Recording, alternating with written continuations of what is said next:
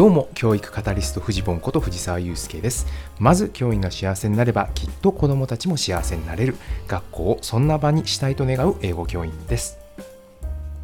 さてえ今日ですね、まあ、先ほど先生の学校、まあ、いつも私がお世話になっているコミュニティですがここでイベントがありまして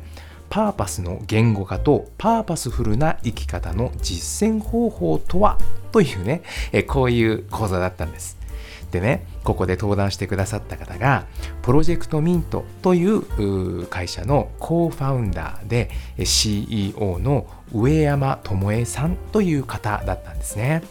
このね上山智恵さんめちゃくちゃかっこよかったんですよ。あのこのプロジェクトミントっていうねのを立ち上げられたんですけど人生100年時代にパーパスと共に生きる大人を増やすっていうねこういうのをバーンとこう掲げられていて大人が自分を知り誰かの正解に頼らず自分の答えを行動しながら磨く場こういうのが日本に必要だよねということでこのプロジェクトミントというのを立ち上げたらしいんですね。でこの中で、まあ、10週間の、まあ、短期集中の自己革新コースっていうのを提供していたりとか、まあ、それを終了した人たちのコミュニティを運営したりしておられる、まあ、そういう方なんですね。ほんでね、本当にかっこよかったなというふうに思ったんですが、なんでね、こんなに響いたのかなと思ったんですよ。でね、それって自分の中でね今これが面白そうだぞと思っている学んでることがまあいろいろあるわけなんです、まあ、例えばねよく出てくるシステム思考とか、えー、NVC ノンバイオレントコミュニケーションとかデザイン思考とかポジティブ心理学とかこのラジオでもねいくつか取り上げてきたと思うんですけけど、まあ、それらをね僕の100万倍ちゃんと学んでなおかつカリキュラムとして提供して大人がねありたい姿に変わっていくっていうこの結果を残しちゃってるっていうねここのところがもうすごいなと思ったわけですよ。でしかもね見た目もかっこいい。もう本当にねかっこいいって正義ですよね。もうなんか理由なしに惹かれるものがある。なんかね今ぼんやりながらも自分がね歩いている道の前にめっちゃしっかりとしたロールモデルがここにいたっていう感じわかりますこれ？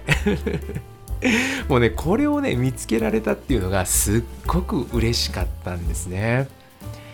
あのねもう自分が勉強しているそれぞれの分野ねこれがねなんかちゃんとやっぱりつながってたんだなっていうのを改めて見せてもらえたというかね。まあそれが分かっただけでもすっごくワクワクしたし、まあ、これねやっぱもっともっとそれぞれの分野深く勉強したいなっていうふうにね思いましたね改めてね。あこれやっぱ学んでいったら先つながるんだっていう感覚っていうんですかね、まあ、そういうものをね持ててすごい嬉しかったです。で、まあ、ここまで来て、パーパス、パーパスってなんやねんっていう話にちょっとだけ入ろうと思うんですけど、このパーパスってね、最近よく聞きません？僕ね、あの、ニュースピックスとかよく見るんですけど、よく見る、あの、ニュースピックスなんかでね、よく、あの、これからはパーパス経営の時代だとかってね、しょっちゅう出てくるんですよ。そういう特集が組まれてたりとかしてて、まあ大事なんだろうなっていうのは思いながらも、やっぱこれもね、いまいちちょっとどういうものなのかっていうのがね、ピンときてなかったところもあって、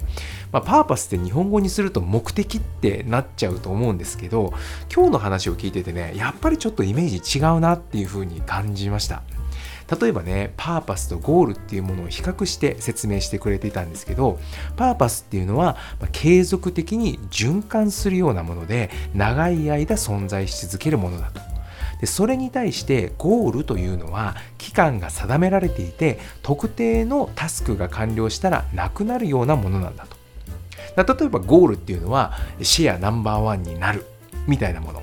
だけどパーパスっていうのは例えば誰かの幸せに役立つとかね、まあ、そういうような感じっていうのね、まあ、具体例としては少し挙げられていたんですけどなるほどなっていう感じですよね。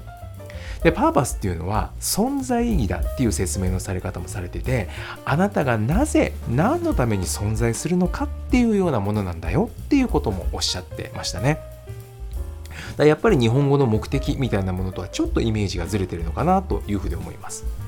でそのねパーパスって自分の中にあるものなんだよっていう話もあるんですけど一体じゃあそれって何なんだろうっていうものを探るのに3つの観点から探ってみるといいですよっていう話もあって1つ目が幼少期に好きだったものとか衝動ですね。あのちっちゃい頃どんなものがにワクワクしてたんだろうかとかっていうものを問うていく。これが1つ。でもう1つが正念場をくぐり抜けた先に見えてくるニーズっていうものですね。あの時大変だったよなとかあの時どん底まで落ちたよなってそのそれをくぐり抜けた時抜けた時にあ自分ってやっぱこういうものを大切にしたいんだみたいなもの。そういうものを改めて振り返ってみるっていうこと。で最後が夢中になれるものとか自分らしく強みを発揮できるものって何だろうっていうこの問いですね。この3つが重なり合うようなところがパーパスだっていうそういうふうなね説明をしてくださってました。なるほどなと思いながら、まあ、思うわけですよ。じゃあ僕のパーパスって何だろうっていうことですよね。まあなんだろうなと考えましたがやっぱりこのラジオのね最初で最近言わせていただいてますがまず教員が幸せになればきっと子どもたちも幸せになれる。学校をそんな場にしたい。っていうこれなのかなっていうふうなことを思います。まあねこれをねパーパスっていうふうに呼んでいいものなのかどうかっていうのは正直ねちょっとよくわからない。このパーパスの理解がずれてたらごめんなさいっていう感じなんですけど。でもねまずやっぱり私はね教員に幸せになってほしいなって思うわけですよ。学校がね教員にとって幸せに働ける場であってほしいっていうことですね。あの教員が足りないっていう話ねニュースをね聞くたびにねものすごい心が痛むんですね学校っていう場がもう成り立たないんじゃないかっていうね、まあ、そういう危機感。もうこれ業界の危機ですよね。っていうのをやっぱ感じているし若い人にとって学校っていうのが働く場として選ばれないっていう現実。これをねやっぱねなんとかしたいなっていうふうに私すごく思うんですね。でその先にしか私は本当の意味での子どもたちの幸せっていうのはない気がしていて今のままでもね今もうこの瞬間に目の前にいる子どもたちっていうのは何とかできるかもしれないでも10年後にもし業界が成り立たなくなってしまっていたら10年後の子どもの幸せはないわけですよね。そう考えたらやっぱりサステナブルに子どもたちの幸せのために働く状態働ける状態とは何なのかとかねそのための仕組みは何なのかっていうことを追求していきたいなって思うわけですよ。今日のねえー、ともえさんの最後のメッセージが結構ハッとさせられるものがあってパーパスっていうのは行動が伴わないと意味がないってこうおっしゃったんですね。これやっぱりねハッとしますよね。やっぱとかく僕らってこういうワークをしたらあこれが自分のパーパスだったんだみたいなことで気づいてよしよしみたいな。そういうところってね少なからずあるような気がするんですがそれじゃやっぱ意味がなくてそれを起点に自分がどう行動するのかっていうところがやっぱり問われている。本当にその通りだなというふうで思いました。まあねやっぱり今はそのためにはですねもっと学んで自分の中の引き出しを増やしたいなっていうふうに思っているところです。いかがでしょうか？何かの参考になれば幸いです。世界は変えられる。未来は作れる。走り出せば風向きは変わる。ではまた。